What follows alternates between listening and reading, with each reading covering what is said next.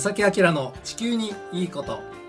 皆さんこんにちは正木明です。小木野恵美子です。え今日は7月の17日月曜日午後1時を回りました。皆さんいかがお過ごしでしょうか？えっ、と今日はですね7月の17日ということで海の日ですね。ですね。はい。海の日を祝日にした趣旨としてはですね海の恩恵に感謝するとともに、うん。海洋国日本の繁栄を願うしいねが趣旨でございま趣す。ありますねはい、皆さん海に感謝してますでしょうか？普通に生活していたら海ってあんまりこうね身近でもないね街中で特に住んでいたらね生活していたら。そういう方も多いですよね。それからねうん。改めてなんですけども日本って海洋国。海に囲まれています。そう。はい。あの日本っていうあの島国大陸の国からしたらめちゃめちゃちっちゃいうん。本当に島国なんですよ。まさにね。まさにでもそれってやっぱり利点がいろいろあって、はい。えー海資源がたくさんあると海の資源がたくさんあるとそれをいかに有効に使うかどうかという。でそこら辺ってやっぱり普段のその社会の中で忘れがちになってしまっているような気は僕はちょっとするのでね、本当にそう思います。えー改めて今日きっかけにですね僕はなんせ海育ちなのでね。あの割とこう皆さんよりも強くね海のことを感じているかもしれませんけどうん。もちょっと改めて今日はね海をいかに使っているのか、ちゃんと環境を守れているのか、うん。そのあたりをねちょっと考え直す一日にしていただきたいと思います。で今日ですねそんな中ちょっと嫌な出来事がうん。先月起きまして、はい。えーその話をせざるを得なくてですね皆さんに問題提起をしたいと思います。この番組は公益財団法人兵庫環境創造協会の提供と浜田科学株式会社の協力でお送りします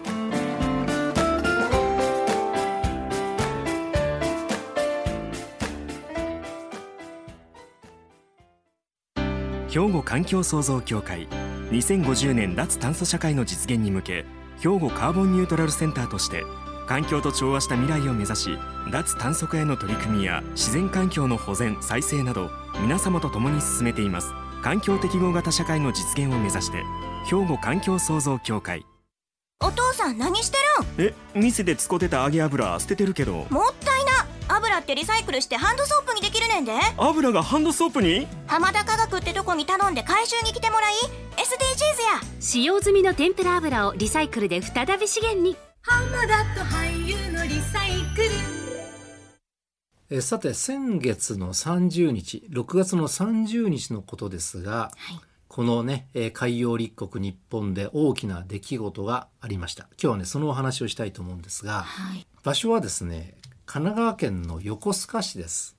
もう地元に近いところですよね。お生まれの近く。あ私ですか、ね。あえっとね生まれはこっちなんですけど育ったのが近いですね、えー神奈川県の鎌倉とか藤沢あたりで過ごしたので、ねえ。まあ、そこからは近いところ。皆さん横須賀ってご存知ですかね？山口百恵さんを思い出す方も結構多いのかもしれませんが。懐かしい歌が。懐かしい歌がありましたが、はい。えーこの神奈川県横須賀市はですね、まあ、神奈川県の南東部に位置していて、えー三浦半島という小さい半島があります。えーその北半分を占めて、えー市内東側は東京湾に面していて西側は相模湾にも面していると。うんで古くから海岸線の埋め立てが行われていて現在の中心地中心の市街地ねそこも大部分がもう埋め立て地なんだそうです。でこの市内中心部から東京都心までだいたいね1時間ぐらい、あそのぐらいなんですねはい、なので都心への通勤圏でもあるんですね。はいあのあまり馴染みのない方もちょっとイメージしていただいたでしょうか。で一番有名なのはあの自衛隊とかアメリカ海軍の基地として知られていて、えーアメリカ軍の関係者は4,000人から5,000人とも言われているんあですね。そんなにねいらっしゃるんですね、はい。で長くそのね駐留しているのでアメリカの文化が結構街に入っていてねうん。沖縄に近いような空気がある。僕も何回か行ったことありますあけどね。そうですか、はい、そんな街、まあ、今は買ってるかもしれないですけどねなんせ僕も関西に戻ってきて30年ですからね。長いですね、はい、で30年前のお話をしてもどうかなと思いますが、はい、もう街ってすぐ変わるからね。変わりますよね。30年だったら相当変わってだいるかもしれぶ変わってるませんねでしょうね、えーちょっと今のはあの忘れてください。いえいえ。いえまた教えてください。あのこの横須賀でですねなんと、先月30日に梅雨空の中ある施設が運転を開始しました。実はですね JERA ジェラという会社が、え横須賀火力発電所1号機をこの6月30日に営業運転開始しました。はい。でこのジェラとはどういう会社かと言いますとホームページにはこのような言葉が見られます。国内の火力発電の半分を占める発電能力と世界最大級の燃料取扱量を誇るエネルギー会社です、うん、すごく大きな規模で、ねうん。えー運営されてますよということですね。国内火力発電所の半分を占める発電能力がありますと、はい、まあ、あの簡単に言うとですね日本は新たな火力発電所を建設し先月運転を始めたということなんですね。そういうことですね。でなんとこの電気を作るための燃料は石炭なんです。はい、石炭火力発電所になります。ね、えー今時って思われる方は多分今の地球のことをよく知ってらっしゃる地球環境のことをよく知ってらっしゃる方々かなと思いますが、えー5月の下旬に広島で G7 サミット、まあ、開催されたのを覚えてらっしゃると思いますねが、まだまだね新しいことです。でそこで合意を得た G7 クリーンエネルギー経済行動計画にはですねこのように書かれています。ちょっと難しい言葉なんですがちょっと読みますね。我々 G7 首脳は気候危機に対処し遅くとも2050年までにネットゼロ排出を達成するために世界のクリーンエネルギーへの移行を加速させるべく行動し協力を進化させている。深くしているということですね。はい。我々はパリ協定への揺るぎないコミットメントを再確認する、うん、うん。我々はこれらの目標を達成するためには国内外における将来の産業への公的及び民間の投資が必要であり世界的なエネルギー移行のコストを下げクリーンエネルギーへの移行のための投資ギャップを埋めるためにさらなる努力さらなる協力が必要であることを認識すると。要するに G7 ではクリーンエネルギーを推し進めますよ。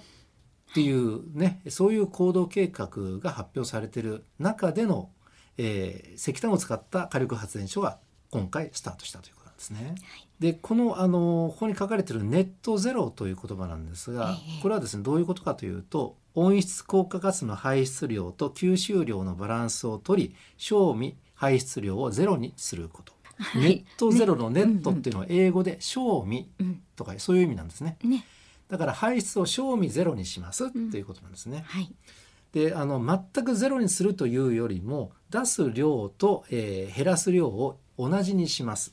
これ賞味ゼロですね、賞味ですね最終的な、みたいな、ね。これをネットゼロというはいふうに言うわけなんですね。はい、でそれをその G7 で、えーね、コミットメントしたにもかかわらず、えー二酸化炭素をたくさん排出する石炭を使った発電所がこの度オープンしてしまったという、こういうニュースなんです。これが横、えー神奈川県の横須賀市なんですね。はい、ということですね。どうでしょうか？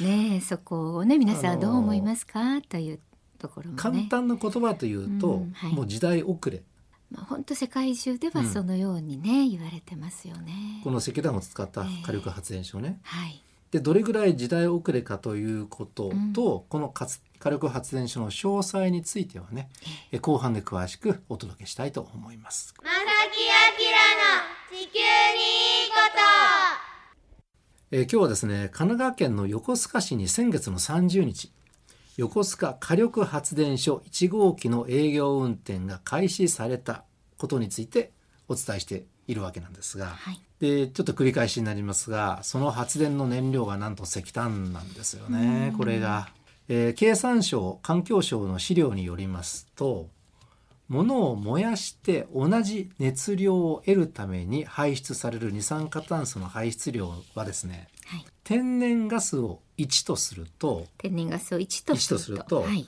原油は1.36 1.36。天然ガスよりも原油燃やした方が二酸化炭素を出してしまうんですね。ねじゃあ石炭はというと、天然ガス1に対して1.82ですえ、う。ん、ここがちょっとねやっぱり問題だよっっていうところですよね。つまり電気を作る方法の中ではい。最も多くの二酸化炭素を排出するやり方がこの石炭を使った火力発電なんです比ね。較するとこんな風にねいうことになります。ということですね。ただあの、うん。同じ石炭を使った火力発電所でもね、はい。昔の旧式のものに比べたらだいぶこういろんな対策が取られているのはこれは事実なんですね、そが、こもすごくねあの、はい。もっと調べていきたいところではありますが、二酸化はい炭素排出が多いっていうことはこれは多分間違っていないと思います。エネあのなんでしょうね燃やすものが石炭である限りですね。はいでですねあの今回この発電所を建設したジェラもですね実は環境への取り組みしてます。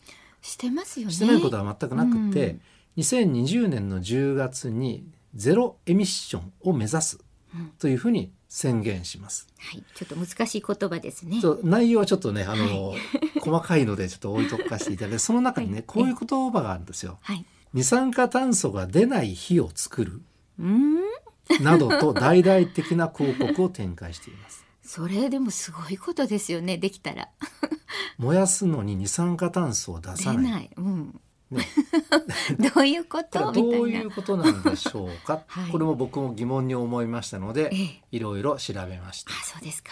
でこのゼロエミッションのこの計画ね、はいどういうものかと言いますと石炭にですよ単に石炭だけを燃やすんじゃなくて石炭にアンモニアを混ぜて燃やすことによってうん。二酸化炭素の排出を減らして将来的には2050年にはもう石炭やめてアンモニアのみを燃やす火力発電に移行するという計画です。なんかすごいことですよね。ちなみにアンモニアは燃やしても二酸化炭素は出ません。じゃあいいことですよね。これ2050年ね。2050年。今は2023年。はい。だからあと27年間はやっぱりどうしても二酸化炭素をね結構出してしまいますよというふうにも言い換えられうる計に。画ではありますえ。で2050年までは石炭を燃やす火力発電を続けるということにもなりますので、うんあとですねこのアンモニアを使うという話なんですけども実はアンモニアって今もいろんなところで使われていて、はい。えー肥料を作るのにアンモニア使われるんだそうです。そうですよね。まあアンモニアって言われてすぐ浮かぶのが私たちの体から出ていくものをちょっと想像する方も多いと思うんですけれども、はい、あの肥やしになったりそうしてましたからね。なんですね。でええこれはもう世界的にアンモニアってめちゃめちゃ多く使われているんですね。ええでそんな中でじゃあ発電にアンモニア回せるかっていうとなかなか量としてはあんまり多くなくてええ結局海外からの調達がこれ。必須になってしまうわけなんですでということはつまりアンモニアを運ぶのに輸送コストがかかります。はい。それから輸送時に二酸化炭素を排出することにもこれなりますよね船で例あえば運ぶとしても。そうですよね。うん、だからこうやって考えたら、うん温暖化防止の根本的な解決には程遠いようにも見えますよね。うんそういうことなんですうん。ね。ここあはの繰り返しますけどこの地球温暖化気候変動を防止、えー温暖化防止の対策っていうのはもう早急にしなきゃいけない、そうです状況なんです。ええ毎週毎週皆様にもね、はい、お伝えしてますが、なので将来的にはアンモニアだけにしますっていうこのあのスピード感は僕はちょっといただけないなとは思います。どう思います？皆さんどう思いますか？皆さんどう思いますか？ね本当にねこれはいろんな意見をお聞きしたりやっぱり専門家の話とかもね、うんお聞きしたいなと思いますね。あの方向は間違ってないじゃないですか、ええ将来は石炭やめてアンモニアでやると。思いはねわかりました。ただはいそれを実現するためにはええ少し時間かかりすぎであることと、うん他のところで二酸化炭素を排出する形はこれ変わんないんじゃないかなと。でこれね計算してみますと大体ですねあの今のえー横須賀の火力発電所のやり方ですと毎年363万トンもの二酸化炭素の排出がはいこの発電所から出ていくということになります。結構な量が出てしまいますね。繰り返しますけどこれ日本で新しく作った発電所ですよ。うんということですね。ね、他の国はもうちょっと石炭やめますっていう動きになっていたりするじゃないですか。結構ねみんな閉鎖したりとかっていう話がありますけれども、じゃあそのもちろん反対日本でもね反対運動起きてるんだろうなって調べてみたらもちろん起きてまして、はいあの地元横須賀ではですね石炭火力発電所建設を反対する運動もちろんあっって横須賀だけではなくて東京湾周辺の住民たち訴訟を提起しています。で現在東京高等裁判所で裁判が進行中なんだそうですね。でですね、ええ。もっと良くない話というかうん。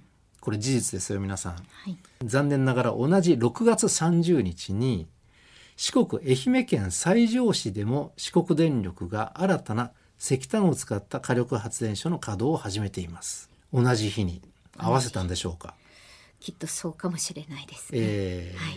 で皆さんご存知ですよね神戸にも新たな石炭火力発電所2月稼働を始めております。そうでしたね。ここはい。の番組でもいろいろ話を出しましたねね一度取り上げましたけれども。ええ。えでこれやっぱりその日本という国としてねえはい。石炭やめますって言ってないのでこれはだからこういうことになってしまうわけです。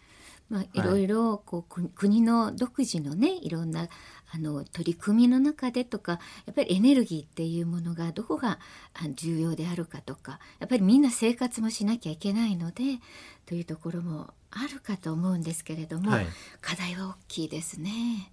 正直言ってこれで食べていく人たちはいらっしゃるわけです。ええ石炭火力動かして。そうですね。でもそうやってるとじゃあその今働いてる方々はいいとしてもじゃああなた方のお子さんとかお孫さんはいい環境で暮らせるんですかって考えたらそれはやっぱり早急になんか対処しなきゃいけないしうん。でそこはそんなこと言ってもっていう方も多いと思いますけども だからそこは国としてかな。